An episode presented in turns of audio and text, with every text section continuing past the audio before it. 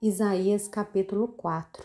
Naquele dia, sete mulheres hão de agarrar um só homem, dizendo: Nós providenciaremos a nossa comida e as nossas roupas. Apenas queremos ser chamadas pelo seu nome. Livre-nos da nossa vergonha. Naquele dia, o renovo do Senhor será de beleza e de glória, e o fruto da terra será o orgulho e a glória para os de Israel que forem salvos. Os restantes de Sião e os que ficarem em Jerusalém serão chamados santos, isso é,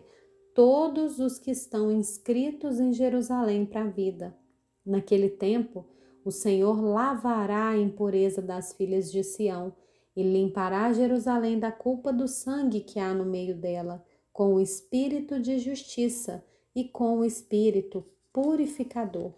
sobre todos os lugares do monte Sião e sobre todas as suas assembleias o Senhor criará uma nuvem durante o dia e fumaça e um clarão de fogo aceso à noite, porque sobre toda a glória se estenderá